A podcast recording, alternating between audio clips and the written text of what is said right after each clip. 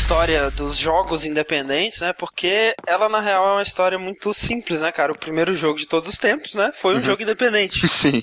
Sim. Ninguém encomendou ele, ninguém financiou ele, nem nada do tipo, né? Mas se a gente for falar da história do início dessa cena que a gente tem hoje, né? Que é conhecido como a cena dos jogos indies, né? A gente provavelmente falaria de Cave Story, né, cara? Com certeza. É, é um jogo que muita gente conhece como aquele jogo, né, de 2004 feito por um cara só, né? Todo mundo fala, ó, oh, esse jogo que... É engraçado, né? Foi um jogo feito por um cara só, sem fins lucrativos, né? Porque ele foi liberado gratuito na internet. É. Tipo, por um cara que, teoricamente, não tinha experiência nenhuma, né, cara, com jogos. Tipo, caraca, como assim? De onde veio esse jogo? Exato. Sabe? É. Numa época que isso era completamente incomum, né? Hoje em Sim. dia já foi feito mais vezes, né, e tal. Mas numa época, em 2004, né, cara? Sim. Tem que ser muito foda pra você ter um hobby onde você tem que se dedicar tanto assim, cara, pra fazer. É, no seu tempo livre, né, cara? Sim, eu conheço alguém que faz isso no tempo livre. Algumas pessoas, né?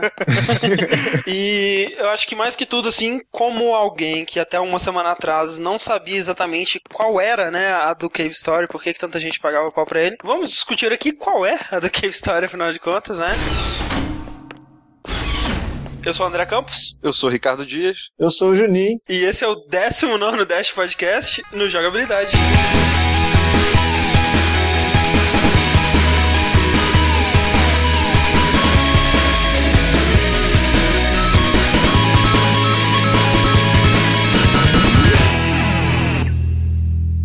Estamos aqui novamente para um feedback do podcast número 18.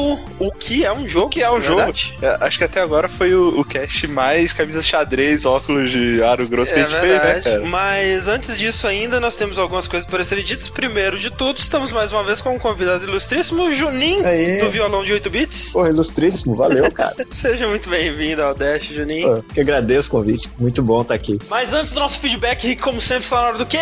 Do jogabilidade. Destiny. Exatamente, vamos sortear mais um participante para o nosso game show. Vamos ver quem vai sair aqui. É o Leonardo Polon, ou Polon. Agora é torcer para ele atender, né? Ao contrário dos nossos dois primeiros sorteados da noite.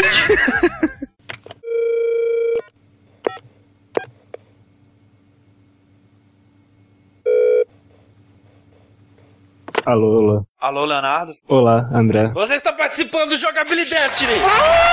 Ah! que prazer, muito obrigado. Talvez teria a chance de ser o primeiro a falhar. Vamos ver se você será o primeiro. É verdade, né, cara? Leonardo, você é o 20 das antigas do download, né? Das Eu te reconheço. É, é, tô sempre lá enchendo o saco. E você tá curtindo Destiny, tá curtindo jogabilidade? Alguma sugestão, alguma crítica? Jogabilidade é, é o extra credits brasileiro. Olha e aí, olha. É sério, pra mim, cara. Pra oh. mim isso é um elogio maior do que pro André, cara. Yes. Mas nada em especial, cara. Eu tô muito feliz, assim. Que bom. Feliz mesmo, é. Porque, antes de tudo, são coisas novas, sabe? Tipo, que eu não conheço. É muito legal, tá? E vamos falar pela vigésima vez de tudo que você já conhece e joga aí ah. no streaming. Acho que essa é a maior diferença. A gente se esforça. eu juro que eu não entendi ainda direito as regras, cara. Tipo, eu fico confuso. Ah, sim, mas ó, relaxa que o Rick vai esclarecer tudo aqui. No jogabilidade Destiny, o jogador passará por três desafios. Ele vence se no final tiver marcado pelo menos mil pontos. Para cada desafio, ele escolhe entre quatro categorias de perguntas, com pontuações que correspondem ao nível de dificuldade de cada uma. A categoria de nível 1 chama-se O que, vale 400 pontos e tem perguntas gerais sobre games. Na categoria Como, de nível 2, cabe ao jogador identificar um game pelas dicas ou descrever o jogo que a gente pedir, e pode valer de 300 a 600 pontos, dependendo do número de dicas usadas ou de informações que ele conseguir passar. No nível 3, Quem, as perguntas são sobre personalidade da indústria ou empresas e valem 700 pontos. E para fechar, as perguntas perguntas que valem 800 pontos estão no quarto nível, quando, que testará o conhecimento do jogador sobre datas. Em cada rodada, o jogador poderá pedir uma dica que lhe custará 100 pontos e terá 20 segundos para responder a pergunta. Sua pontuação final será somada aos segundos restantes, multiplicados pelo nível escolhido. Tá maneiro, então. Você está pronto então, Leonardo? Não, mas bora lá. Todas as perguntas que a gente vai fazer aqui agora tem alguma coisa a ver com a SEGA. São tematizadas com a SEGA, é verdade. Fudeu, mas beleza. Tipo. Você teve algum Mega Drive, SEGA então, Saturn? Não, eu era o garotinho da Nintendo. Assim, oh, cara. Se não há chance disso. As viúvas da SEGA que estão vindo não agora, que estão rindo. é, tipo... Vamos ver, vamos ver. Então, você escolhe qual categoria pra começar? Cara, só pra não começar tão feio, então vai ser o nível 1. O quê? O quê? Vamos ver então. A fase Cassino Night Zone aparece primeiro em que jogo do Sonic? É, é Sonic 2. Sonic 2, aí. Resposta aí, aí, detalhe, eu chutei, mas beleza. Assim. Pô, não, tudo bem, cara. Não, é, chute faz parte da vitória. Veio algo do Majin falando alguma coisa sobre isso. Né? Pra quem tava se botando pra baixo, já começou bem, 400 pontos aí. Mais os 15 segundos que sobraram multiplicados por 1, 415 pontos. Ah, tá. Nossa, é, eu não entendo esse jogo. Vai lá, vai lá. Você tem 400 pontos e uma poção agora. É, e mais 3 de dano no chapéu. eu, eu quero atacar o porco. tá, então se escolher mais uma, A então. A segunda categoria é como, quem ou eu, quando. Eu posso errar, eu tenho, de certa forma, eu posso errar um, se acertar. É, você pode errar um, exatamente. Tá, eu vou, vou logo no nível 3, então. Quem? Olha, vamos ver. Acertando essa, você já leva. Quem é o sujeito que por muito tempo foi conhecido como o Miyamoto da SEGA, criador de jogos como OutRun e Space Harrier? Ah, você acha? Eu sei, mas quem disse que eu sei algo sobre? Tipo, não, eu não, eu não sei, eu preciso de alguma dica, então. Dica, já fizemos um podcast do Download sobre ele e o Fred deve sua vida a essa pessoa. Talvez ele deve a vida dele a muita gente. Pô, não ajuda em nada, tá ligado? Nada. Eu, eu não sei, eu não tenho nem quem chutar, não veio nada. Ah. Sinto muito, foi, não... Tudo bem. Era o Yu Suzuki. Yu Suzuki, agora esse nome faz sentido. Faz sentido. É, mas eu não. Não ligou o nome. Olha só, então agora para levar você precisa ou acertar a pergunta de nível 2 com apenas uma dica, uhum. ou acertar nível 4 quando valendo 800 pontos. Que aí você fecha com uma fartura de pontos. tipo, sendo que eu nem sei quando saiu o Sonic, não, não sei. Quando lançou o Mega Mas olha só, talvez seja mais fácil do que você imagina. Inclusive pelo fato de que você pode usar uma dica. Talvez a dica facilite. É, isso é tipo Mass Effect 2, a Miranda chega. Ou oh, eu posso levantar a barreira, não se preocupa. É, né? Não, eu vou, vou, nível 2, eu não acredito no André, não. Caraca, ele... olha só, você tem que acertar com uma dica. Sem noção, a primeira dica é muito vaga. Se eu for, assim, não sou você, é. né? Mas. Não, tô, tô ok, isso me assustou. Nível 4, então, nível 4. Nível 4, vamos ver se você Bati consegue. alguma coisa aqui na Presta atenção, Leonardo. Em que ano foi lançado no Ocidente o derradeiro console da SEGA, o Dreamcast? Cara, é... Você pode pedir uma dica. Tá, uma dica então. A dica é: o console foi lançado no mesmo ano em que saiu Matrix nos cinemas. 1998. Errei. Não, a resposta. Errei, era 99. Ai, não, dei mole. Eu, eu mereço, cara. 1999, cara, foi pouquinho. Tudo bem, tudo bem. Como profetizado pelo próprio Leonardo, ele foi o primeiro perdedor do Jogabilidade Destiny. É, não. Isso, mas já valeu a pena. Valeu a conversa já. Valeu, Pô. cara. Volte lá pra sua partida de StarCraft. Ah, eu saí do meio, que tem um X2, tipo, dane-se. Caraca, o cara. Não, vai ser banido, hein, cara. Não, não, não tem como. Eu, eu não ligo pra X2 de StarCraft. Isso era só pra passar o tempo. Mas então, Leonardo, valeu pela participação, velho. Quem sabe num futuro você consiga dar sua reviravolta. Que isso, seria maravilhoso, é. Quando saiu o tema era Adventure, eu falei, cara, que bom que eu não pedi isso. Eu, eu jamais joguei um Adventure, sabe? Tipo, na vida, assim. Se fosse tema jogos da Blizzard, você tava feito. Jogos né, da Blizzard, assim. RPG, sei lá. Beleza, cara. Valeu. Valeu, até mais. É isso aí, se você quiser participar do Jogabilidade Destiny também, né? Basta o que, Rick? Basta você mandar um e-mail para o nosso contato falando o seu Skype ou o seu celular e, por favor, de preferência, bote no título do e-mail Jogabilidade Destiny, que já facilita bastante pra Exato, gente. Exato, pra gente catalogar. Uhum. Tá, o Dash número 18, acho que foi o Dash mais divisível que a gente já teve até hoje, né, Rick? Em feedback? Sim, pode-se dizer que sim. Teve muita gente que não entendeu muito bem o propósito do cast, por exemplo. Eu acho que parte foi culpa nossa, eu acho que talvez o título do podcast uhum. tivesse indicando que a gente ia dar uma resposta pro que é um jogo. É, talvez. Enquanto o objetivo era só discutir a pergunta, né? Isso. O que é um jogo, né? É. Então, muita gente mandou e-mail tipo assim: ah, por que vocês discutiram isso? Que não chegou a lugar nenhum e tudo mais. Mas era esse o objetivo, né, cara? A gente não tenta ser a palavra final em reviews, a palavra final em multiplayer. Não, né? a gente é. só tá lá pra discutir mesmo. Isso. E outra coisa legal é que muita gente entendeu essa nossa ideia, né? Nosso intuito e mandou opiniões divergindo um pouco da nossa, dando outra visão, outra perspectiva e tal. Então é. foi bem legal, cara. O pessoal mandando e-mail bem inteligentes. No saldo geral foi muito bom, cara. Eu gostei. Então por que você não leu o primeiro e-mail que a gente tem aí, Rick? Porque você não me colou ainda, André.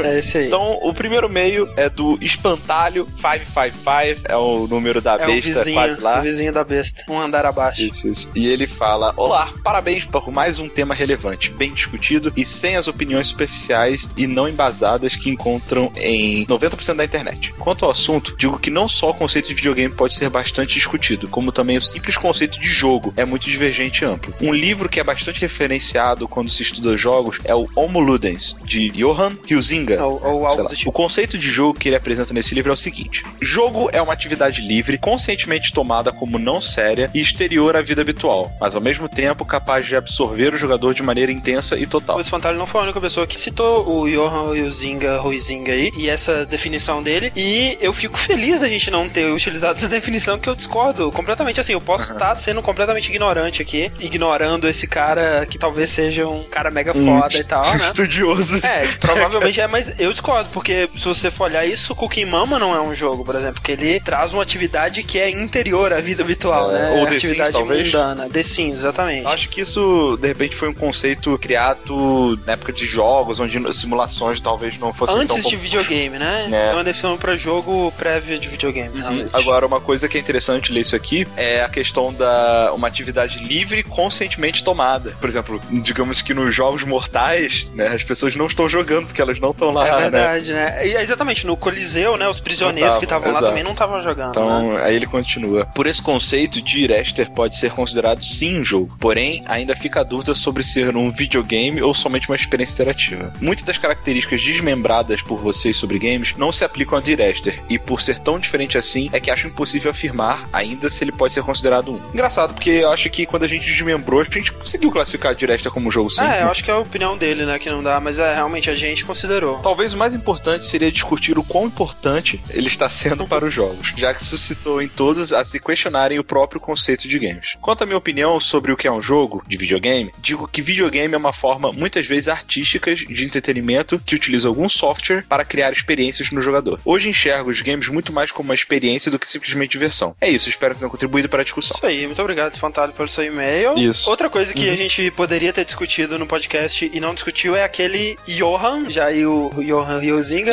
o Johan Sebastian Joust, que é um jogo, procurem aí, a gente não vai falar sobre ele agora, mas é um jogo que não usa imagens, né? Sim. Será considerado um jogo de videogame? Será? É, ele não usa imagens na tela, né? É um jogo que a jogabilidade dele é aumentada, digamos assim, é fora, né? É, ela ocorre fora da tela, né? Então. É bem maneiro, cara. É, é interessante. Tá, então, como sempre, a gente põe nosso convidado para trabalhar aqui na jogabilidade, afinal de contas. Então. Então vamos ler o e-mail aqui agora do Arthur Antunes. Puta nome sonoro. É? é, cara. E ele começa o seguinte: Minha monografia foi sobre realidade virtual. Quando eu estava escrevendo, tive que procurar conceitos que diferenciavam uma realidade virtual pura de um jogo e cheguei em conclusões baseadas em teorias da área. Antes de tudo, não devemos esquecer que o conceito de jogo veio muito antes do de videogame ou RPG de mesa. Verdade. Jogo é muito simples de definir. Uma coisa com regras que causam desafio com o intuito de gerar diversão. Parecido com a definição do Johan, né? É. é um pouco mais ampla, só que Exato. um videogame é isso, só que é eletrônico. Nem todo jogo é divertido, como o ET do Atari. né? Mas ele teve a intenção de divertir. E por isso o Paint não pode ser um jogo, pois não há regras definidas sobre o uso dele e nem dificuldade. É, esse lance do ET, né, que não é divertido, mas tentou divertir, é diferente do que a gente estava comentando sobre diversão, né? Porque, por exemplo, o ET, sim, ele falhou miseravelmente em divertir, mas ele tentou, né? Uhum. Agora, o Dear Esther, eu não acredito que ele tenha tentado divertir. Exato. Por isso que eu acho a, a, o termo que a gente usou lá de entreter, eu acho muito mais justo é, nesse caso. Mais gente questionou isso, né? Que não, porque jogo diverte sim, não tem dessa. Eu até acredito que o Dear Esther possa divertir alguém, talvez pelos cenários e tudo mais, mas é um jogo melancólico, né, cara? É um jogo depressivo, digamos assim. Continuando aqui, o mais importante aspecto de um videogame que as pessoas acabam esquecendo é o desafio. Ele é a diferença principal entre a realidade virtual e videogames. Se a aplicação não estabelece desafio, apenas diversão, como Second Life, ele não é um jogo. Não sei se eu concordo totalmente com, com a parte do desafio. Eu, eu assim, eu concordo que Second Life realmente não é um assim, jogo. Isso definitivamente. Eu acho que a gente até poderia ter discutido ter falado, isso, né, verdade. qual é a diferença aí, né? Mas é, Second Life realmente é uma realidade virtual, né? É diferente. Seria interessante essa discussão. É uma rede social. Agora, existem jogos dentro de Second Life. A minha irmã já jogou, existem alguns tipos de mods, onde, por exemplo, as pessoas brincam de dar tiro. Seria como no PlayStation Home, que você tem lá o boliche, boliche né? O... Isso. Seriam exato. jogos dentro de uma realidade virtual, mas a realidade virtual em si não é um em jogo. Em si não, não é, exato. Mas e aí, jogar Joaquim Pô no Second Life considera um videogame? Mas é aí que tá. É que nem um cara nos comentários. Paint não é jogo, mas e se você fizer um jogo da velha no Paint? É. aí é um jogo. E terminando, To The Moon pra mim é um jogo. Mesmo que simples, ele tem alguns desafios de percepção, como procurar coisas no cenário, alguns puzzles e minigames. Enfim, é isso. Continue com um bom trabalho. Isso aí. Muito obrigado, Arthur. Que não é o Arthur Nunes, né? A gente acertou o nome dele dessa vez. Anto. e vamos lá pro nosso último e-mail aqui, que é do Danilo Martins, né? Ele diz o seguinte: Eu estou concluindo a faculdade de design de games agora em 2012, caso não faça nenhuma besteira até o fim do ano. No geral, discordei a respeito de como o tema foi abordado. Quando vi o título, O que é um jogo, pensei que esse episódio seria mais ou menos como as discussões que a gente tem no começo do curso de design, mas me enganei. No cast, vocês usaram conceitos muito arbitrários, como diversão, para tentar definir o que é ou não é um jogo. Avatar é outro conceito mal aplicado na definição do jogo. Existem muitos sem qualquer representação do jogador, como Tetris, onde só temos a arena representada pelo retângulo, onde a ação se desenrola, as peças que caem no topo e a pontuação. Uhum. É, eu lembro, assim, eu até reouvi, né, que quando a gente falou de Avatar, eu fiz questão de frisar que a maioria, né, dos jogos, eu acho que quando a gente estava definindo aquelas regras mais simples, né, a gente estava generalizando, né, a gente estava aplicando a maioria dos jogos, né? uhum. né? Como que a gente vai definir a maioria, né? São essas aqui são as que mais aparecem realmente. E, e, também a gente falou outra coisa, né? Porque, por exemplo, em alguns jogos de estratégia também, você é uma entidade, né? Sim. Eu posso considerar que no teste você é uma entidade, o seu avatar, no caso, é, é a, aquela coisa que está fazendo as peças virarem se mover. E mesmo assim, mesmo que existam jogos, se você for considerar que Tetris é um jogo sem avatar, continua valendo que a maioria dos jogos tem um uhum. avatar, então, né? Sim, e outra, tá. né? A gente realmente não pesquisou estudos acadêmicos sobre o tema. Naquela hora que a gente estava discutindo, foi o momento que a gente chegou àquelas regras, né? É, mas ele continua aqui. Seria muito mais simples e teria muito mais valor se vocês tivessem feito uma pesquisa prévia a respeito da definição técnica ou filosófica do que é jogo. Vocês, inclusive, citaram a definição clássica com objetivos, regras e mecânicas, que era algo bem aproximado de uma definição mais aceita academicamente. Poderiam ter continuado por esse caminho. Penso que geraria muito mais discussão a respeito, inclusive. Aí ele cita também o Johan lá e tudo mais. Seria interessante discutir se um The Sims ou alguns MMOs, por não terem objetivos que não aqueles que o próprio jogador estabelece para si, são ou não jogos. É interessante notar que na própria faculdade existem professores que discordam a esse respeito. Imagina então o que poderia fomentar na comunidade de jogabilidade. Eu acho bizarro que alguém discorde que The Sims seja um jogo, né? Pois é. Eu acho que é muito óbvio, assim, tipo, quais são os objetivos, né? Não são objetivos como de Mario ou de Dungeons and Dragons, mas são uhum. claríssimos, né, cara? Digamos que é um simulador eu, eu, diria que são, real, né? é, eu diria que são os mesmos objetivos de SimCity, por exemplo. Exato. Mas ele termina aqui. Muito mais coisa pode ser discutida ao redor desse tema. De repente, uma futura edição do Dash. Perdão pelo e-mail gigante e parabéns pelo Dash. É o meu podcast de games favorito entre os 5 ou 6 de games que eu costumo ouvir. Ok. Uma das opiniões divisivas, né? Uhum. Mas eu acho que esse tema realmente é bem amplo e quem sabe a gente foca uma futura edição mais em estudos acadêmicos e menos nas nossas opiniões. Ela acho legal tanto essa contestação, mostra que o nosso público, né, cara, é bem esse mesmo, né, do pessoal que tá estudando, que gosta de games, gosta de analisar é. com mais profundidade e tal. É isso que a gente quer aqui, né, cara? Sim, exatamente. Bem, aquele questionário que eu tinha falado do Leão, que é o meu colega que tava fazendo uma, um TCC pra faculdade dele de marketing, já terminou e, se eu não me engano, as três pessoas que ganharam foram do jogabilidade, então parabéns, parabéns né, cara? Muito bom, excelente. É isso aí, ele falou, caraca, o pessoal aqui tá abismado, um monte de, de gente BR respondendo, não sei o quê. Maneiro. É isso. Então vamos lá pra nossa discussão sobre o Cave Story, lembrando spoilers, spoilers totais de Cave Story, né? Vamos discutir todos os acontecimentos do jogo, toda a história. Então fica aí o aviso.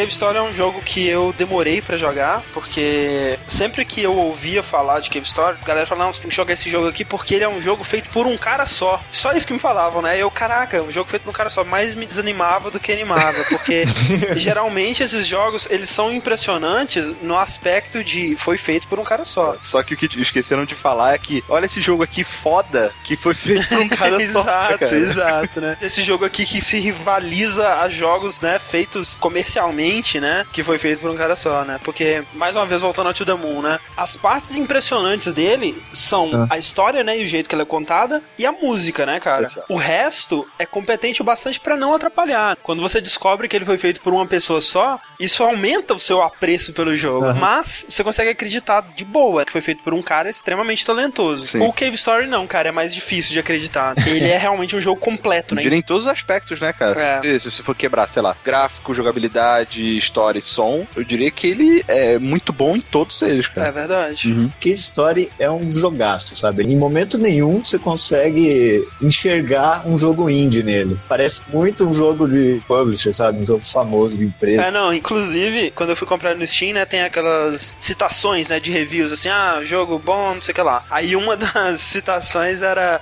o melhor jogo de Super Nintendo de todos os tempos.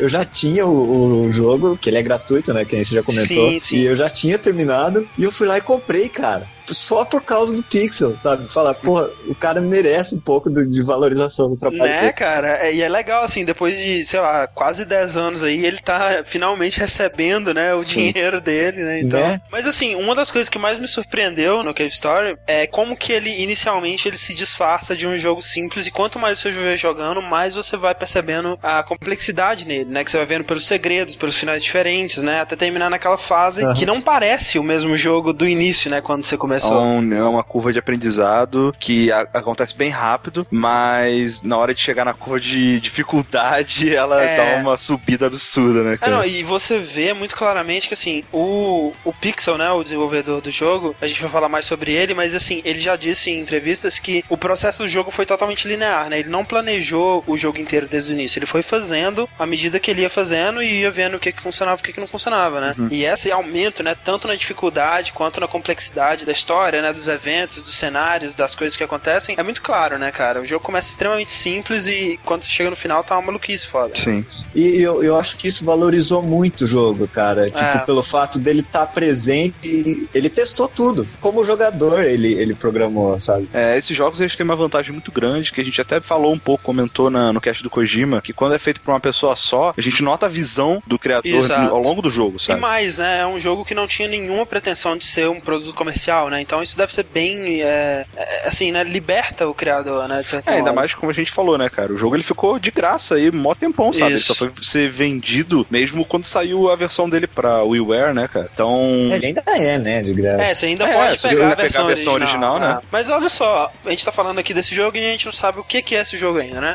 Tokutsu Monogatari que é o nome original em japonês, né, que traduz literalmente para Cave Story. O nome do jogo era para ser provisório, né, mas como tantos nomes, é como o próprio Guybrush uhum. do Monkey Island, foi um nome provisório que pegou e acabou ficando, né. É um jogo de plataforma, muita gente considera ele um Metroidvania, eu acho que eu discordo disso. Eu acho que o que define mais o Metroidvania do que tudo são caminhos bloqueados que você vai encontrando, né, no início do jogo até, Isso. e que você vai voltar no final do jogo com um item, uma habilidade que você não tinha antes e vai prosseguir. Exato. E eu acho também Metroidvania é muito definido pela não linearidade, né? Você uhum. poder escolher entre algumas áreas diferentes até encontrar um caminho que seja bloqueado, né? Uhum. Essa coisa mais da exploração, né? Eu não vejo tanta exploração no Cave Story, né? É. Ele te dá um mapa bem contido e você vai ter que resolver aquele mapa antes de seguir pro próximo, né? Ele é bem linear nesse aspecto. Em parte eu discordo, eu acho ele Metroidvania, mas não na parte de, de exploração, mas tipo, uhum. o tanto de trackback que tem, a evolução evolução de, de arma, os itens que você acha. Ele tem características de Metroidvania. Exato, eu concordo. Eu acho que o lance de você evoluir o seu personagem, né, de você pegando armas e fazer side quests e ter algumas coisas assim, tem essa característica de Metroidvania, mas eu não vejo o backtrack nele tão forte, justamente porque ele não é um mundo aberto, né? Sim. Porque você tem uma área central que te teleporta para as diversas áreas do jogo. Fazer uma comparação mais moderna, é como se o Super Metroid fosse um Dark Souls e o Cave Story fosse um Demon Souls. Uhum. Por exemplo, eu tava até pensando sobre isso. O único backtrack maior que eu fiz, aliás, o único local que eu, ao longo do jogo, tô lá jogando, né, um local que eu vi que eu não podia acessar, foi logo no início, no cemitério. Isso. Que depois você chega lá para pegar um item lá. E foi ali o único local que não dava para acessar de cara, sabe? Agora, as características, até como o Júnior tá falando, que são de Metroidvania é você vai pegando armas diferentes ao longo do jogo, Isso. você vai fazendo upgrade na sua vida. Até é uma, é brincadeira, porque o, o próprio Daisuke Amaya, que é o Pixel, né, que a gente tá falando, Aham. que é o, o criador do jogo, Aham. ele fala que ele jogava muito Metroid, né, no início. Claro, né? Dá pra ver muito claramente. Que ele se inspirou bastante. E acho que ele fez até uma homenagem que quando você pega a cápsula de vida, toca uma música totalmente Metroid.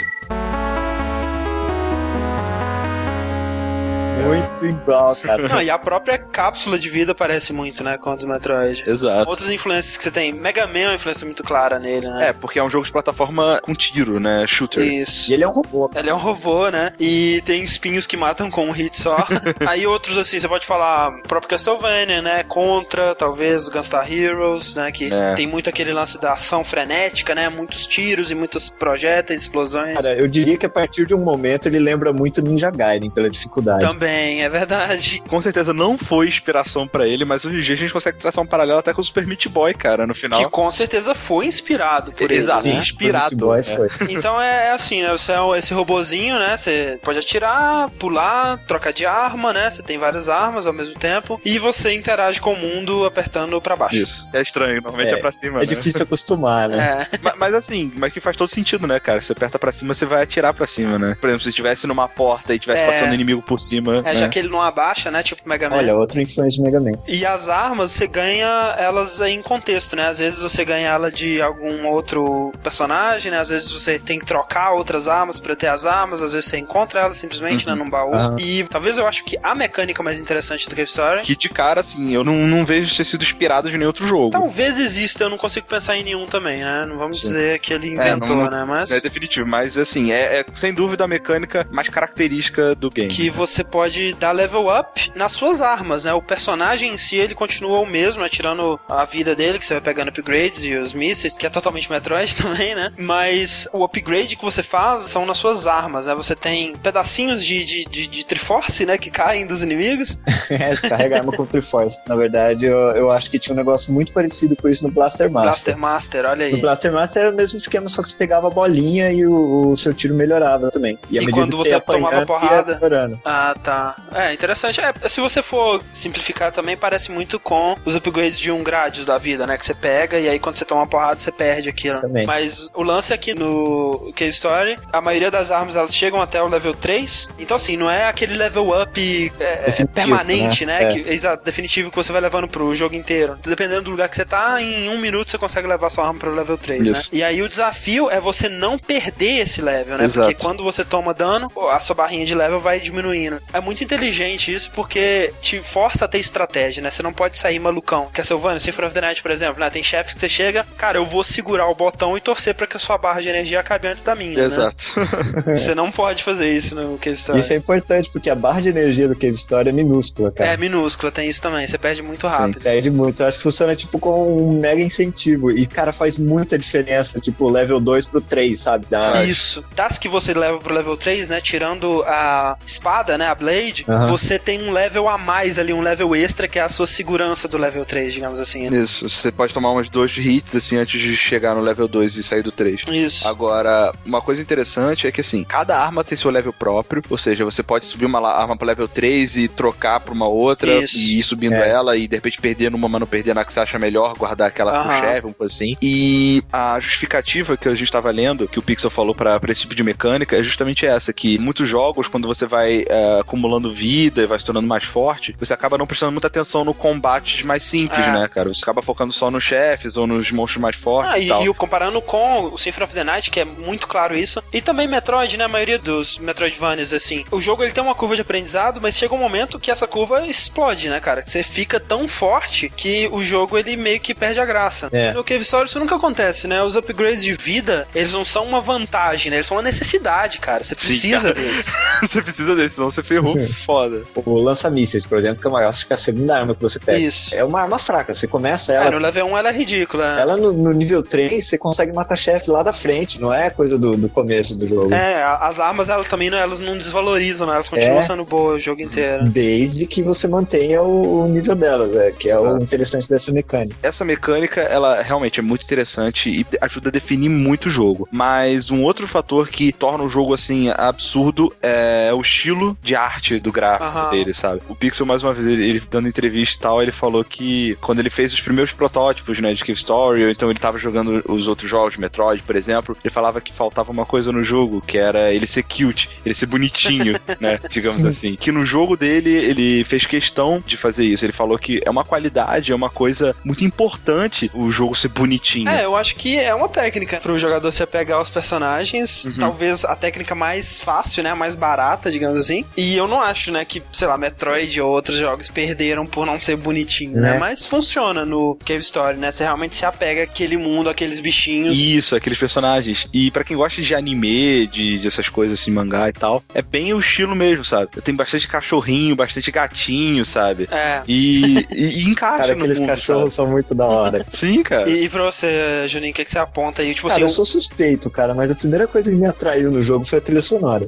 Eu ouvi antes de jogar. Eu já tinha umas duas, três músicas no meu player antes de eu conhecer o jogo de verdade, e foi o que me atraiu pro jogo. Até uh, na época do download, eu escrevi uma coluna inteira sobre a trilha dele. Exato, eu também tô no mesmo barco, né? Porque eu ouvi a trilha antes de jogar o jogo nessa coluna. Eu lembro que nessa época eu até baixei o, o Cave Story, né? Mas aí eu joguei mais uma vez, né? Ah. Inicialmente ele é muito simples, né, cara? Ele demora um pouquinho pra te prender, né? Pra aquela história começar a fazer sentido. Porque no começo não faz Nada. nem sentido nenhum, né, cara? Você caiu ali, tem os cachorros brigando e, porra, porra é essa, né? Você tá na mesma posição dele, né? Que perdeu a memória e não sabe o que tá Exato. Mas então, ó, eu queria ter perguntado isso antes, a gente acabou desviando do assunto. Hum. Voltando àquela frase, né, do review lá. Vocês conseguem ver esse jogo no Super Nintendo? Vocês acham que esse jogo poderia ter existido, né, nos anos 90, tecnicamente ou conceitualmente, assim? Olha, eu vejo facilmente uma Konami, uma empresa maior, assim, fazendo um jogo desse tipo, sabe? Se tivesse a pessoa certa por trás, digamos assim. Aham. A única dúvida que eu não sei é a questão de capacidade de hardware, assim. Isso eu não tenho muita noção mesmo, sabe? Não sei se É, o não, o é, Super Nintendo. PC, né? Talvez um Neo Geo, né? Porque eu acho que o que limitaria ali seria uma quantidade de, de sprites, de coisas na isso. tela ao mesmo tempo, né? Sim, a principal limitação talvez seja se ele fosse sair na época do Super Nintendo, seria as influências que ele não ia Exato. ter, né? É. Mas aí que tá, isso. imagina, se ele tivesse saído na época do Super Nintendo, né? Se o Daisuke tivesse viajado no tempo e trazido o jogo dele pro Super Nintendo, eu acho que seria um dos jogos mais fodas, né? Do Super Nintendo, assim. Seria, Tipo, Sem cara. sem é- dúvida, cara. Tipo,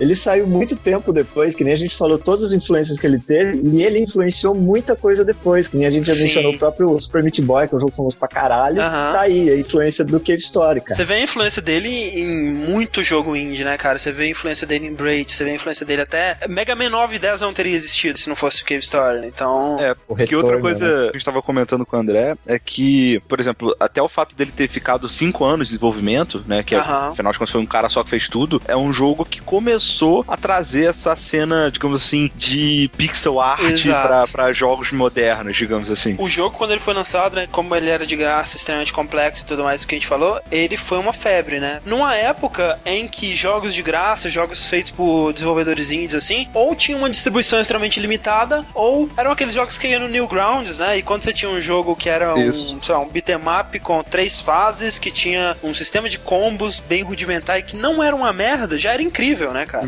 né? Na época, o que, que você tinha de exemplo de um jogo indie de sucesso, assim, né? Era tipo o Alien Hominid, né? Uhum. Do Newgrounds. Aham. O Pixel levou demais o nível, né? De cara, assim. Tá vendo a entrevista com ele que ele fala assim: ah, porque eu não tava esperando, né? Que jogadores novos fossem gostar da arte. Eu não tava esperando que esse jogo fosse falar com tanta gente, né? Que fosse ser interessante pra tanta gente. Já que é um estilo, né? Com gráficos bem old school, né? E eu Aham. tava assim, velho, você tá sendo muito ingênuo, né? Porque pixel art, né? Tá muito em voga hoje em dia, né? Poxa, pixel art é retrô, né? Todo mundo gosta de pixel art, todo mundo usa. Mas aí eu pensei, cara, esse jogo foi lançado em 2004, né? É, ele foi precursor, tava à frente do seu tempo. É, talvez ele tenha sido um dos principais responsáveis pelo revival, né, da pixel art. É, então... É, porque realmente, você olha para ele, você vê, é aquela coisa de, de, pegar um pixel art e fazer ele bonito, sabe? Isso. De forma agradável, não é agressivo, sabe? É. A paleta do jogo é muito gostosa, né? É uma soma mesmo, sabe? A jogabilidade dele é muito boa, porra, a trilha sonora dele é, é espetacular, assim. É, então, que... assim, já que a gente tá falando da trilha, né, eu vou pedir a minha primeira música aqui, que é realmente a primeira música, né, que você escuta no Cave Story, que toca logo no menu e depois, mais pra frente do jogo, ele toca naquela fase do Plantation, né, que é um, a última fase, digamos assim, antes do... Aberta, né? Uhum. A música, assim, acho que reflete bastante a trilha inteira, porque ela é musicalmente bem simples, mas é aquela música que gruda na sua cabeça para sempre, né, cara? Com certeza.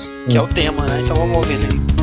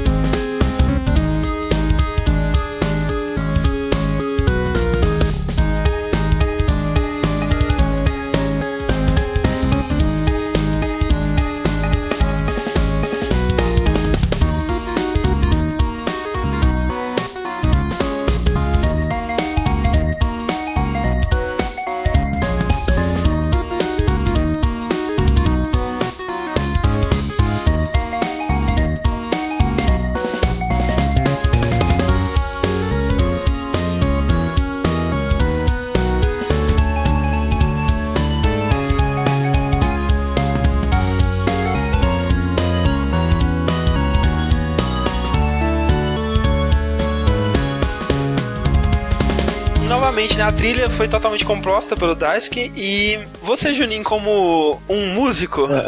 o que você acha? Porque o Daisuke ele não era um, um músico, né? Não. Ele não teve estudo formal, né? E nem informal, pelo que parece, né? Porque uhum. ele diz que o processo de composição dele é literalmente ele posicionar um monte de notas juntas, escutar, é. e se ficar legal ele mantém, se não ficar legal ele apaga e tenta de novo, né? Então, por conta disso, as músicas elas são tecnicamente bem simples, né? Me parece. É assim, é, se você for ver, ele não explora muito campo harmônico, essas coisas uhum. e tal, que nem eu entendo direito. Mas o, eu acho que o principal da trilha sonora é duas coisas. Ou o principal é duas coisas. Tá? que eu acho que é a simplicidade primeiro. Sim, que reflete bem o que ele estava querendo, né? Dos jogos retrô, Sim, né? que eu acho importante você ter uma música simples no jogo, uhum. porque ela não sobressai. E a segunda coisa que eu acho que manda muito né, na trilha sonora é o ambiente da música. O ambiente que a música cria. Sim, sim. Que nem a gente falou, a, a palheta do jogo é, sei, 16 bits, sei lá, mas é um negócio limitado em questão de, de cor, não é o que a gente vê de, sei lá, 16 milhões de cores. Então o que manda muito no ambiente que você tá jogando é a música. A gente vê isso muito no Metroid. Claro. Eu acho que essas duas coisas são as principais da trilha sonora desse jogo, a simplicidade e o ambiente. Essa música mesmo que você tocou aí, ela é pura ambientação, cara. Você consegue se colocar no, no lugar lá. E uma coisa que eu acho muito interessante é que, tirando, sei lá, duas exceções assim, a maioria das músicas são bem felizes, bem alegres, né, cara? Sim. E acho que é. isso reflete bastante o jogo, porque por mais que, por exemplo, recentemente eu tava encalhado numa parte mega frustrante do jogo e olha que nem é a mais frustrante de todas, é. nem de perto, mas assim, eu tava encalhado, né? E porra, quando eu começo a perder muito assim, ah, sabe, depois eu jogo, uhum. não quero mais, né, né? Só que aí, só de eu cantarolar a música, eu falei, porra, Cave Story, né, cara? Porra, vou jogar um pouquinho aqui, esse aqui, pega, sabe, joga. É mó bom, cara. A música te, te pesca, né, cara? Isso. Vamos falar do Pixel, né? Um pouco da história dele, do Daisuke Amaya, que tudo começou lá em 99, né? Que ele ainda era um estudante de ciência da computação uhum. no Japão, né? Que de repente decidiu que seria legal ele fazer um jogo dele. Simplesmente porque ele achou que seria legal, né, cara?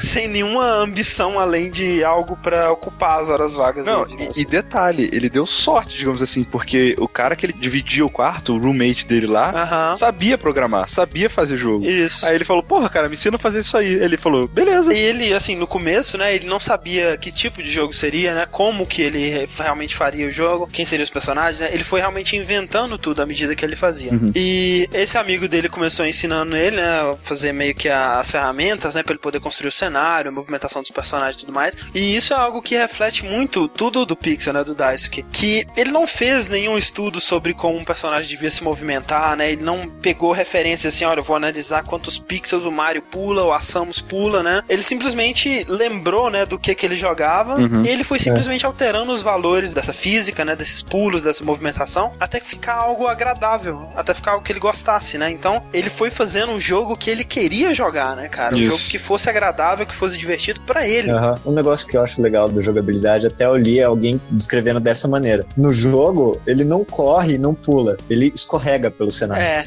Eu acho fantástico o barulhinho do passo dele na grama, no chão.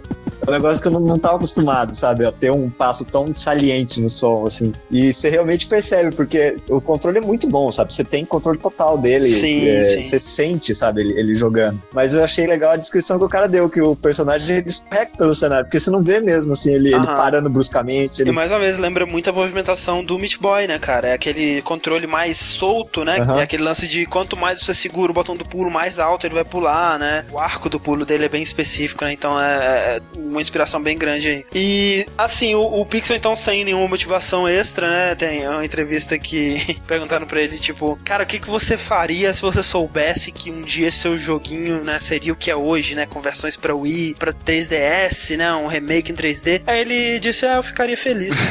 tipo, só isso, né, cara? Ok. Eu ficaria. Não fiquei, não, mas eu ficaria. É, eu ficaria. é, cara, mas, pô, o que, que significa que ele respondesse também, né? É, pois é, essas é, perguntas são bem. Ele é muito humilde, cara. Sim. Muito humilde, né, velho? Ele é muito Mr. Nice Guy, né, é, né, cara? Como o Rick disse, né? Cinco anos pra desenvolver o jogo, né? Ele ficou pronto em 2004. Uhum. A essa altura, o Daisuke ele já trabalhava numa empresa de software, né? Já era um, um salaryman, como o Kojima não queria se tornar, né? Uhum. E você vê que ele tá completamente satisfeito com essa vida, né, cara? É, ele não trabalha com games, a empresa de software deles não é uma empresa de games. Não, não. Mas ele é extremamente satisfeito com essa vida, né, que ele conseguiu. Ele mesmo fala que ele não gostaria de trabalhar na indústria de games, full time, digamos assim, porque ele acha que é muito instável, né, que é muito incerto e tal. É, especialmente no Japão hoje em dia, acho que ele tá mais é, é certo. É. Mas é, é, diferente isso, né, cara? É a disciplina do japonês, né, cara? É uma parada até estranha pra gente, assim, pelo menos pra mim, porque ele disse, assim, que quando ele terminou o jogo, né, depois dos cinco anos, ele disse, caralho, puta merda, nunca mais eu faço algo tão chato, tão trabalhoso, sabe? Não aguento mais trabalhar nesse jogo, ainda bem que tá pronto, nunca mais mexo com isso. E aí você pensa, cara, por que que você continuou, sabe? Você tava fazendo isso de hobby, na sua hora vaga você tava fazendo isso. É. Por que que você teve que terminar? Porque ele disse que ele ia terminar, né, cara? Então... Aliás, uma coisa interessante é o seguinte, que a parte que ele achou mais chata, digamos assim, no desenvolvimento, realmente foi o final, sabe? A parte de debug, a parte de dar os toques, fazer playtest,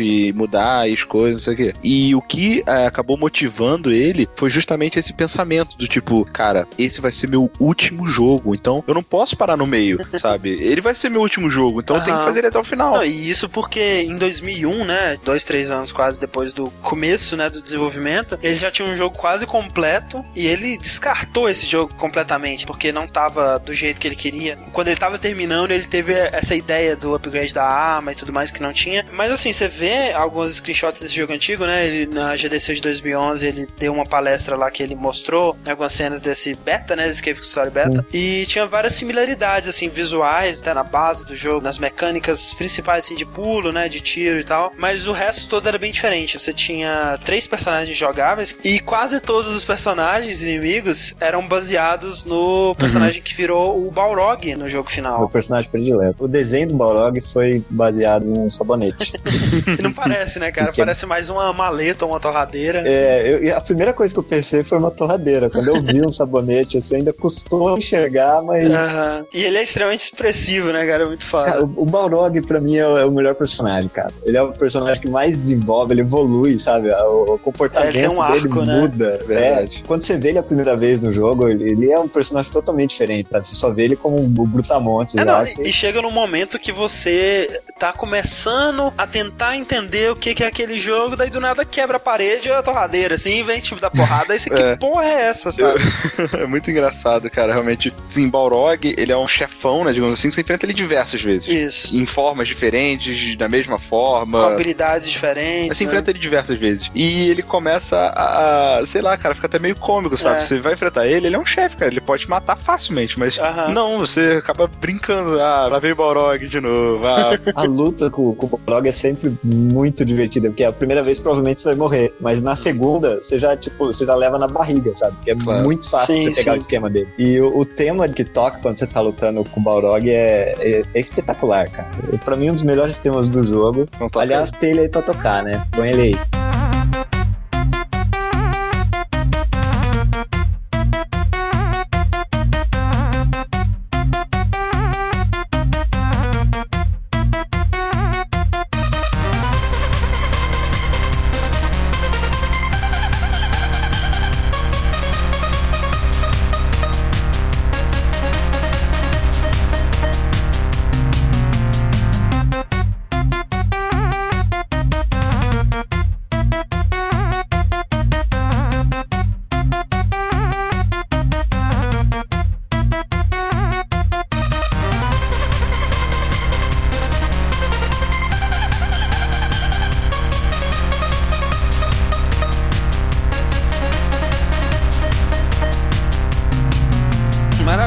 Realmente é, é, tema que acho que sempre que eu ouvir eu vou lembrar do Balrog gritando oh yeah e chegando no cenário. Ele, ele, parece aquele mascote lá do, do suco Kool-Aid, Kool né? que extrai parede. Oh yeah! Inclusive, eu acho que foi uma referência, cara, porque no Cave Story original ele falava Huzzah uhum. quando ele chegava, né? E aí na tradução oficial que eles fizeram pro WiiWare no Plus, uhum. ele falou oh yeah, que nem o Kool-Aid. Né?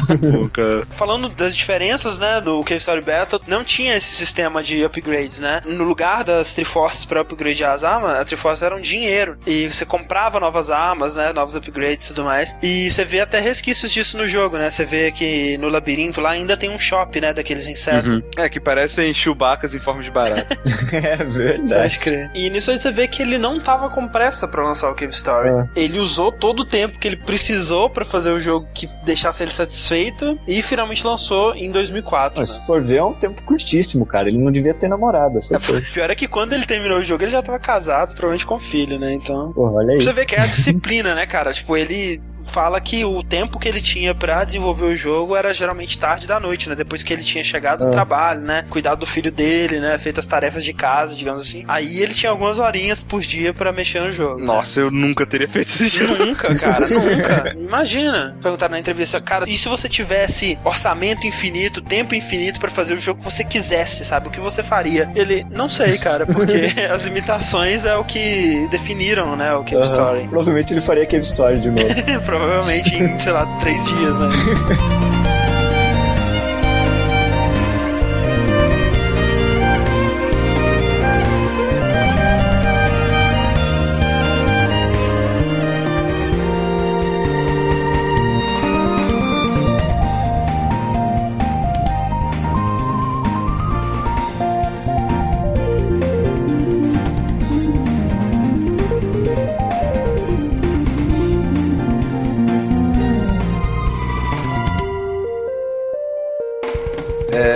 engraçado, né, como a gente já falou do Cave Story, é que a história dele demora um pouco para pegar. Isso. Justamente porque ela começa com aquele velho clichê, né? Você é um personagem que acorda e está sem memória.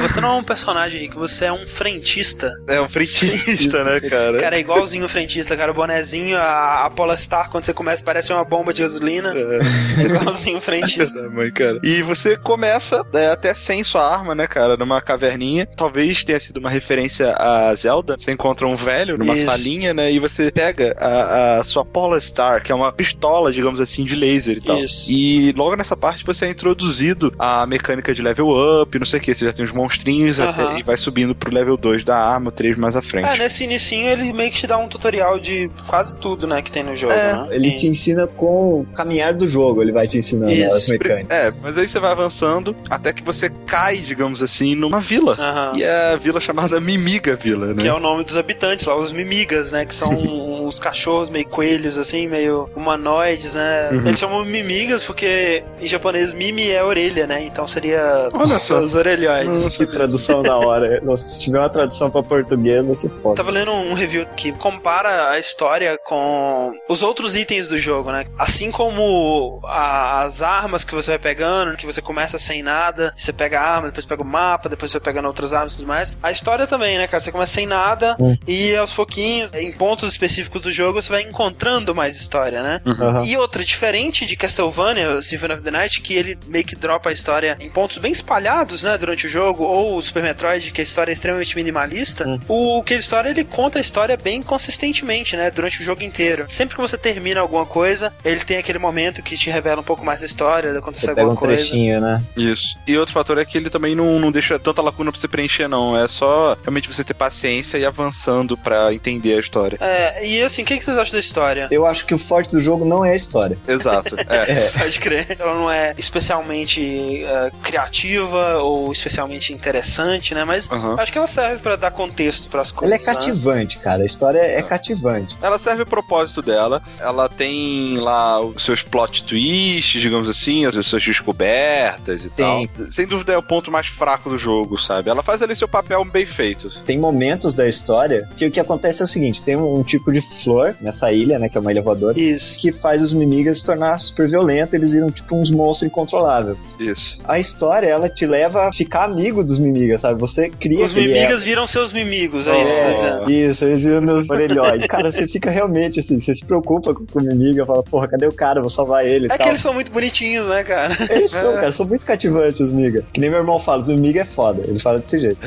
e... É engraçado também porque os mimigas, eles são é, realmente é uma criaturas bonitinhas, fofinhas, pequenininhas e tal. E elas, teoricamente, são guerreiros, né, cara? São uma civilizaçãozinha. Tem lá o Sim. King, né, que é o número um da vila lá, que tem uma espada, que luta, não sei o quê. Mas, querendo ou não, eles são mais fracos, né? Eles são mais... Ah, e eles estão no final. Só restam seis, eu acho, naquela vila, é, né? cara, e, e, é isso que me marcou, sabe? O jogo te faz ficar amigo dos Mimiga e aí, em dado momento, você é obrigado a, a matar eles. É, cara. ele te põe na situação lá, né, cara, quando a Toroko e o King, né, morrem juntos, assim, é que você tem que matar o Toroko e o King já tá caído lá no chão e você pega a espada dele depois. É uma, é uma parte tensa, né, cara? É, e... eu, eu, confesso que nessa hora eu fiquei tentando desviar pra ver se ele voltava, sabe? Uhum. Fiquei um bom tempo só pulando, mas não aconteceu nada. Mas o que acontece na história é o seguinte, é um doutor, né, o The Doctor, que eles Doctor. chamam, tá atrás dos Mimigas, querendo usar essa flor vermelha que o Juninho falou, para transformar os Mimigas numa arma de guerra, né, que eles ficam extremamente violentos, extremamente fortes, e levar eles para a superfície do planeta, uhum. fora da ilha flutuante, e usar eles como arma de guerra. E aí quando você começa, eles estão procurando a Sul, que é uma mimiga estrangeira dali. E você não entende. Aliás, eu não sei por que, que eles estavam procurando a Sul, assim, depois da história toda, porque ela nem mimiga era, né? O doutor nem ia poder usar a flor nela, provavelmente, né? Porque ela era uma humana que tinha sido transformada. Não, mas eu, talvez pra testar, né, cara? Porque se olha só, se você pode transformar um humano em mimiga e usar a flor nele, ele vira mais uma pessoa pro é, É, e aí você teria um exército maior, né? Sim, humanos, exato. Porque já que os mimigas eram poucos, é verdade. E ela foi para essa ilha com a família dela, uhum, junto uhum. com alguns cientistas, né? E esse doutor, eles foram pra ilha numa expedição científica para estudar a ilha. Só que o doutor, ele já foi lá com seus propósitos malignos, né? Ele tava procurando a Demon Crown, né? Isso. É. Que garante poderes, né, extraordinários a quem usar ela, que tinha sido usado 10 anos atrás numa guerra que aconteceu nessa ilha. Uhum. E o que você vai descobrir ao longo do jogo é que você foi um robô enviado nessa guerra junto com tantos outros, né, com uma parceira. Sim, eles foram enviados para destruir os inimigos. Né? Exato. O Coach e a Cully foram enviados para lá, só que eles eram robôs diferentes, né? Eles tinham capacidade de pensar e sentir emoções e tal, eles eram Mega bem Man. humanos. É Mega Man, exato.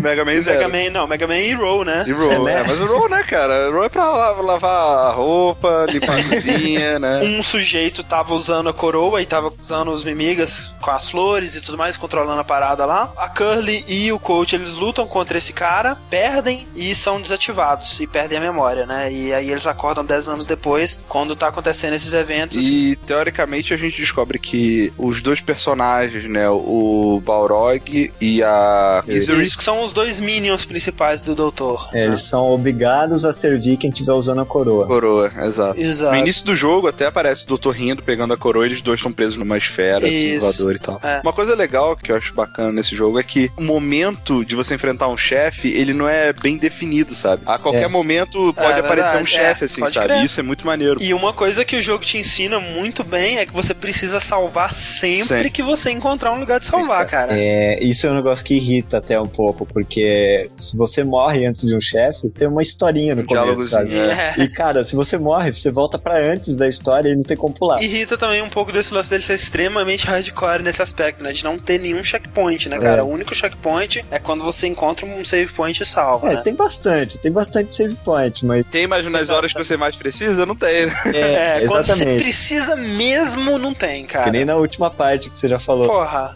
E aí, assim, ao longo do jogo, né, você tem várias side quests e coisas que você pode fazer ou não fazer, né? Por exemplo, quanto às armas, né? Logo no início, né, no terceiro mundo, digamos assim, você já pode pegar sua Polastar e trocar pela machine gun da Curly, né? Isso. Que você encontra ela lá, uhum. que ela tá cuidando de uns mimigas, assim. E ela pede, ah, você quer trocar com a minha? A sua tá tão velha e destruída. Eu e o Rick, a gente trocou e a gente achou que a gente fez uma troca excelente, né, cara? É, é, é bem melhor. Você prefere a machine gun? Eu prefiro. Tem essa questão. Ah, entre a machine gun e a Polastar, que é aquela arma que você pega no início. Ah, a Polestar é uma pistola e a Machine Gun é uma metralhadora, né? Exato. É, a vantagem é que assim, a Polestar ela realmente deve dar mais dano por bala, digamos assim. Só que a metralhadora, ela tem uma vantagem que quando ela tá no level 3, você tira para baixo, você flutua. Então, ajuda pra caramba nas partes de plataforma, pra você alcançar portas e. É, e... fica ridículo. Aquela parte que você é transportado pro labirinto, né, pela Misery, que tem uma parte de plataforma gigante que você tem que subir e abrir a porta. Fica, fica né? bem fácil, sabe? Ah, fica inexistente aquela parte. Exato. Né? E até pra alguns chefes, sabe?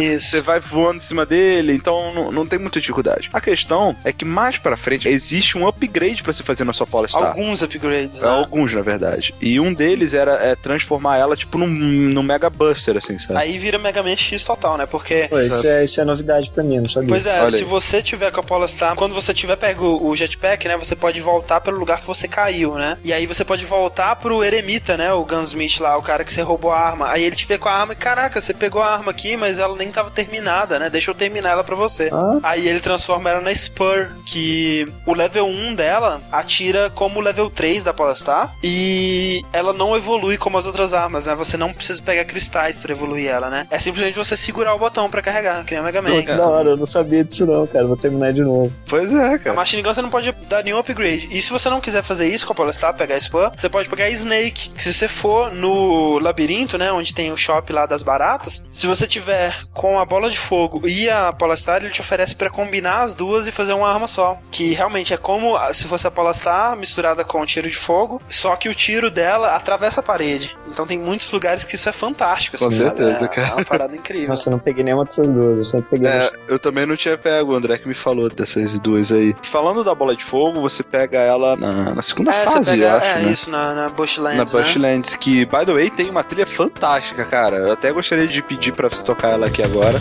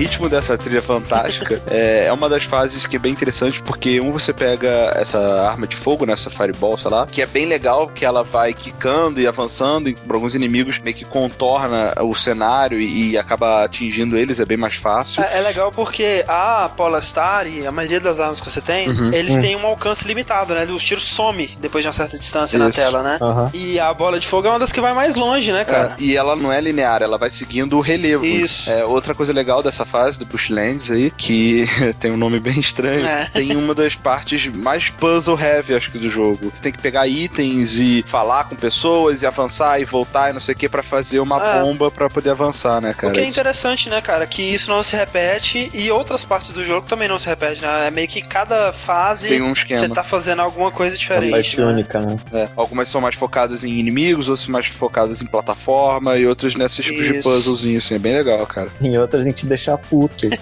Pode crer. Outra arma que eu acho super importante também é a espada. Acho que é a única arma que só avança até o level 2, né? O level 3 dela é o final do level 2, né? Se você tomar uma porradinha que seja, ela já volta pro level 2, né? E, cara, quando eu peguei a espada, eu esperava que fosse uma espada de verdade, sabe? Eu também. E não é, cara. É tipo, um, ele lança a espada, uma adaga. E, cara, o terceiro nível dela é fantástico, né, cara? Nível máximo. Que você lança, tipo, o espírito do King e quando ele pega no inimigo, ele dá dano meio que na tela toda, sabe? É muito é. Foda, cara. Muito irado. É, tipo assim, sabe? O poder da amizade, sabe? Sim. Você chama o seu amigo morto assim, caralho, vamos lá. Tá residindo na espada que ele te deu. E para mim, é sem sacanagem, a espada, junto com a bola de fogo, são as duas armas, assim, que funcionam para a maioria dos chefes do jogo. Sabe? E a espada pode ser trocada também, né, Rick? Uhum. Você chega numa parte lá que tem o, o Outer Wall, aliás, é uma parte que tem uma música muito maneira também. Uhum. Em vez de subir na parte de fora da ilha, da ilha é, uhum. você tem como descer e encontrar uma salinha que tem uma família pequenininha, sabe? Tipo, dois pixels de altura a família, assim. Exato. e aí você fala com eles, não, meu marido, ele sumiu, não sei o que, eu já tinha encontrado Isso. ele antes. Ele fica no cemitério e é um bichinho que fica pulando, quando você olha assim, parece até que é um gafanhotozinho, é, sabe? Um inseto, eu tinha achado que era um inseto da primeira vez. Chega na altura da grama, aí você fala com ele, ele fala, ah, porque eu tô muito tempo sem ir pra casa, pô, você pode me levar, beleza. Aí ele vai pro teu inventário, cara. É muito engraçado, porque você aperta start, você vê ele, é um homem, tipo, de terno, assim, verde, sabe? Japonês, deitado, assim. Deitado na boa, sabe? É muito engraçado. e quando você retorna, ele pede pra trocar, né? Aí ele, pô, muito boa essa espada aí, hein? Você não quer trocar comigo? E você troca pela Nemesis. A Nemesis é uma arma de projéteis muito especial, onde o tiro mais forte dela acontece no level 1. Exato. Se você pegar qualquer triângulo, se você pegar um triângulozinho, ela sobe de level e o tiro dela fica mais fraco. E no level 3, você atira patinhos de borracha. É, e aí não dá dano nenhum, sabe? Ela é a pior arma do jogo. Subvertendo é. as regras do jogo, né? Uhum. E é difícil, cara, porque qualquer coisinha que tu pega, sobe o level dela, sabe? É, não é uma arma pra você usar contra inimigos normais, né? Que é muito difícil você desviar dos triângulos, né? Que eles caem, saem quicando, né? Quando então... você não precisa, eles vão atrás de você, né? Pois é, Exato. é uma arma que você deve usar mais em chefe, né, cara? E quando ela tá no level 1, né, o dano dela é bem alto, né? É bem alto. E aí, assim, além das armas, outras coisas que podem mudar ao longo do jogo, dependendo do que você escolher fazer. Por exemplo, você pode ter um final que é bem o final do Castlevania Symphony of the Night quando você mata o Richter, né? Uhum. Esse é o final pior de todos, né? O final deprê, assim.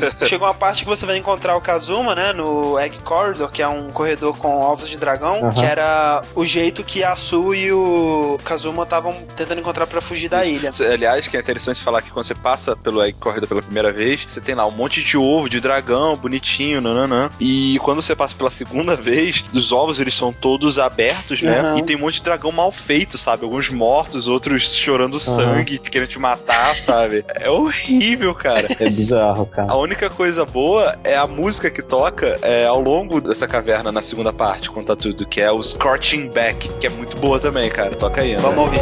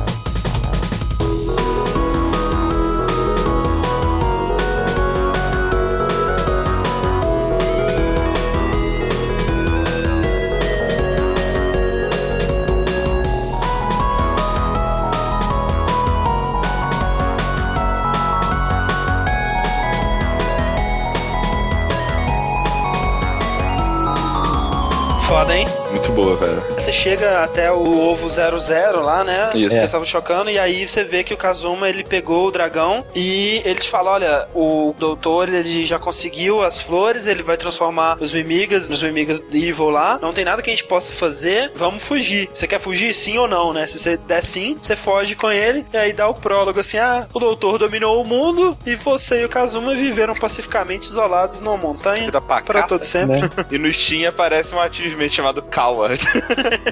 Falando isso, o nome dos ativos é demais, né, cara? Que Muito bom, cara. Tem uma parte no deserto que você tem que resgatar uns cachorros, né? Pra irmã do Balos lá e a mãe da Misery. Você tem que pegar os cachorros, né? Aí o, o coach ele coloca os cachorros na cabeça, né? E sai andando. Nossa, cara, isso é hilário, cara. Ele É carregando bom, os cara. cachorros na cabeça. By the way, o nome do seu personagem é Coach, tá? É coach, é tipo aspas em inglês, né? Aí se você pegar um cachorro, colocar na cabeça e for enfrentar o chefe, aparece o achievement Dog Style. Eu tô vendo aqui os achievements agora, cara. Assim, tem muita referência nos achievements. Tem um que é a referência a South Park, né, cara? Tem um achievement que chama Super Thanks for Asking. Ghost in the Ghost in the Clinic, que é Ghost in the Shell. Quando você pega a Nemesis, né, que o terceiro level dela você atira patinhos, borracha, ela fala The King Awesome. Tá, aí tem esse final deprê, né? Que não é o que você quer. E se você seguir o jogo normalmente e não fizer nada demais, chega uma parte que você vai enfrentar o core da ilha, né? Que é o que mantém a ilha flutuando, digamos assim. E você destrói ele e o lugar tá inundando, né? E como você não funciona muito bem debaixo d'água, né? Seus sistemas começam a se inundar ali, você acaba ficando inconsciente ali. E a Curly, ela dá o tanque de oxigênio dela pra você, ela morre ali e você segue o jogo. Então, cara, eu lembro no começo que o Rick falou que a maioria das músicas do Cave Story são felizes e tal, e acho que quase todas que a gente tocou são felizes e aceleradas. Mas tem uma música que eu gosto muito desse jogo, que é a Geothermal, que é uma das músicas desse jogo que me lembra muito Metroid. É ambiental também, que eu tinha falado, né? Que se Aham. No lugar lá. Então toca aí Geothermal.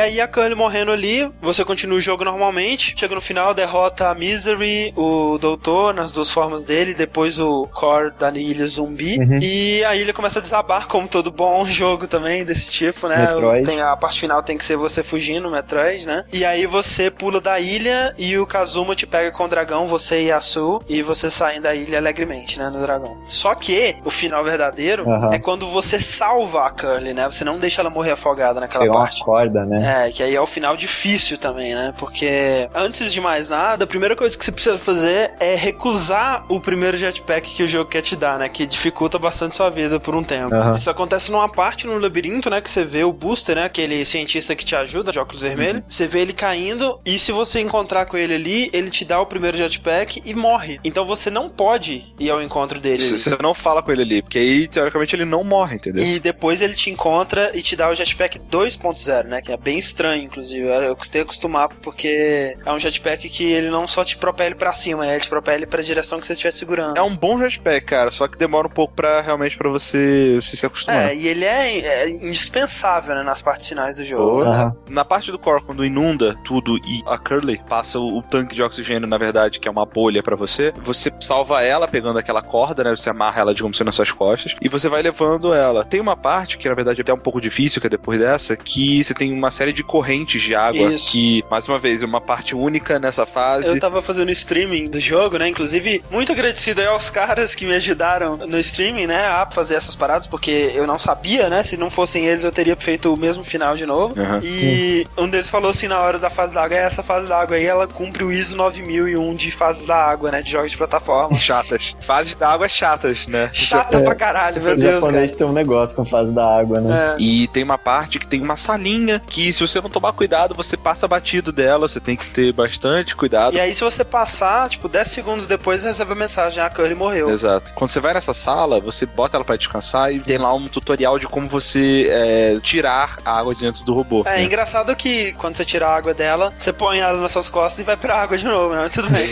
Pois é. é que ela tá selada, né? É, é, ela, ela, deve estar tá dentro da bolha dele ali, né? Pode se considerar dessa forma. E é bem legal, cara, porque são pequenos detalhes, né, cara? É uma espécie de segredo, né? Se você não souber o que fazer, não tem nada indicando pra você. É aquele tipo de coisa, né? Que ou você vai explorar realmente para ver todas as possibilidades, né? Porque que nem a corda que você usa para pegar ela, né? É muito difícil você ver se você não souber que tá lá. E essa porta também. Eu imagino que se você não tiver com ela lá, você não vai conseguir ler a prateleira. Uhum. Ou talvez você consiga, e aí você pensa, poxa, se eu tivesse pegado ela de alguma forma, né? E aí você vai tentar jogar de novo e de novo. E é isso que dá o replay, né? Essas coisas que podem mudar realmente. Isso. Né? E depois, né, você encontra ela lá no Plantation, só que ela perdeu a memória. E aí você tem que pegar um cogumelo, que eles dizem que é bom para recuperar a memória. E lá vai você de novo no cemitério, na salinha, né, que o Rick falou, um dos únicos lugares que você não consegue acessar de cara, pra encontrar o cogumelo. E aí você tem uma batalha filosófica com ele lá.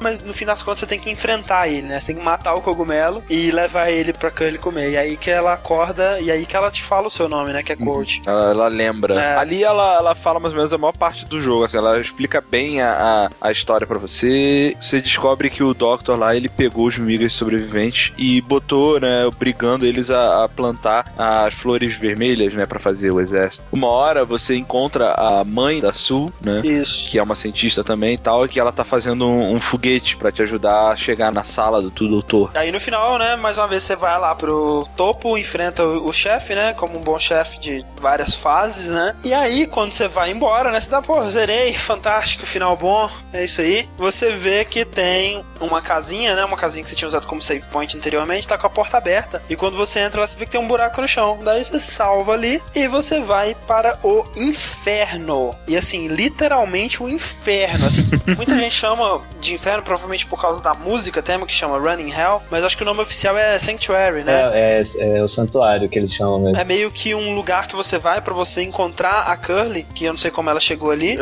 e você tem que pegar ela, colocar ela nas costas e os dois irem embora, né? Pra você finalmente salvar ela. Sabe o que, que me lembra muito o, o Hell? Aquela fase extra do Rayman novo, que a, a cobra vai indo e você tem que ir pulando no cenário junto com a cobra. Caraca. Porque nesse Hell, qualquer erro que você faz, cara, você, você tem um número muito limitado de erros, né? Você pode cometer. E são várias fases, né? Do Sanctuary. Uhum. Tem a primeira, que é simplesmente uma parte de plataforma que você tem que usar o jetpack para desviar dos espinhos, né? Que é meio assustador no começo, mas quando você pega o jeito, você quase não erra mais, é tranquilo. A segunda, que eu acho uma das mais insuportáveis do mundo, que o teto vai caindo, né? Pedaços de blocos e começam a vir aqueles anjinhos do inferno. Nossa, os anjinhos são foda. Quando eu consigo passar dessa parte com tipo 20 de vida, eu tô feliz, tá ligado? E na terceira, ela é longa porque tem muitos inimigos e tudo mais, mas pelo menos, se você não estiver tentando fazer o desafio de 3 minutos, que eu acho que é uma maluquice do caralho. É, a gente viu o cara conseguindo, cara. Porra. A gente viu fazer um cara fazendo em 2 e 17, parece, né? É, Maldito. Eu vi esse vídeo aí também. Mas se você não estiver tentando, você pode, né, ir com calma, pegar corações que eles vão dropando, né, e recuperando sua vida aos poucos e tudo mais. E dá para passar, né, cara? Quando você chega no final dessa parte, tem um chefe. Não é tão difícil assim também. É, essa primeira parte não, cara. É, isso tudo que a gente falou é a primeira parte. Cara, depois vai enfrentar o, o chefe final de verdade. Que é importante dizer, sem nenhum save point, checkpoint. Save point é lá em cima antes de cair no buraco. E, cara, o Balos, eu não, não tenho palavras. Na real, o difícil, assim, o Balos, se ele fosse só ele, ele seria relativamente tranquilo. Só que você põe nisso, tipo assim, cara, se eu morrer aqui, Voltar eu vou ter que passar a porra do, do, é. do, santuário de novo. Você chega no Balos, você já tá tenso, já tá tremendo, cara. Meu Deus, eu não posso morrer aqui. E aí fudeu, cara. Quando eu terminei esse jogo, eu matei ele uma vez só na minha vida toda. Eu, cara, palmas para o Juninho, cara, porque eu, eu não consegui, velho. Eu, eu ainda pretendo. Eu e o meu irmão, a gente ficou assim, no mínimo umas 6 horas numa tarde de, de domingo e alternando, sabe? Um... Seis horas você calcule, né? Porque pra chegar chegar lá é uns 10 minutos, né? Isso. né? Então. É, então foram 6 horas de, de cãibra no dedo, cara. No caso, quando a gente matou ele, foi ele que matou, na verdade. Mas eu, eu ah, conto tá. como colaboração minha. Ah, não, mas é. Não, nesses casos, Apoio é, moral. Cara, foi, é. porra, foi, pelo time, porra. É. cara, eu lembro que até a hora que ele matou o chefe, assim, ele não, não teve reação, sabe? Ele olhou pra mim assim. aí eu olhei pra ele e falei, porra, cara, que da hora, sabe? A gente não tinha força nem pra comemorar é foda, porque é um inferno, é, para vocês, assim. Eu nem cheguei nessa parte, sabe? Eu, uhum. eu, eu, sei que se eu chegar, cara, eu não vou zerar, velho. Eu não, não tenho saco. Eu vou te falar, Rick, é uma sensação de satisfação inigualável, cara. Não, pois com é. certeza, não tenho dúvida, sabe? Mas a sensação de frustração que você tem antes, eu não sei se é, compensa, sabe? Mas sabe o que eu tava falando com o Rick, cara? Eu pretendo, sabe? Eu acho que eu, assim, eu cheguei muito perto de vencer ele para não tentar de novo, sabe? Eu acho que eu consigo. Uhum. Tipo, eu já tô passando o santuário com facilidade, já consigo chegar nele a maioria das vezes e tudo mais. Então, assim, eu acho que eu consigo, mas eu vou dar um tempo ainda, sabe? Se isso tivesse no PS3 com troféus, eu já tinha conseguido, cara. é um incentivo que falta, tá ligado? É... Uhum. Olha, André, se você conseguir, eu vou recortar um troféu aqui pra você. Você cola nossa televisão, tá Obrigado. Tá vou colar. Uma das coisas que me anima nisso é que a música dessa parte é muito legal, né, cara? Como eu disse, a uhum. Running Hell. Vamos ouvir ela aí.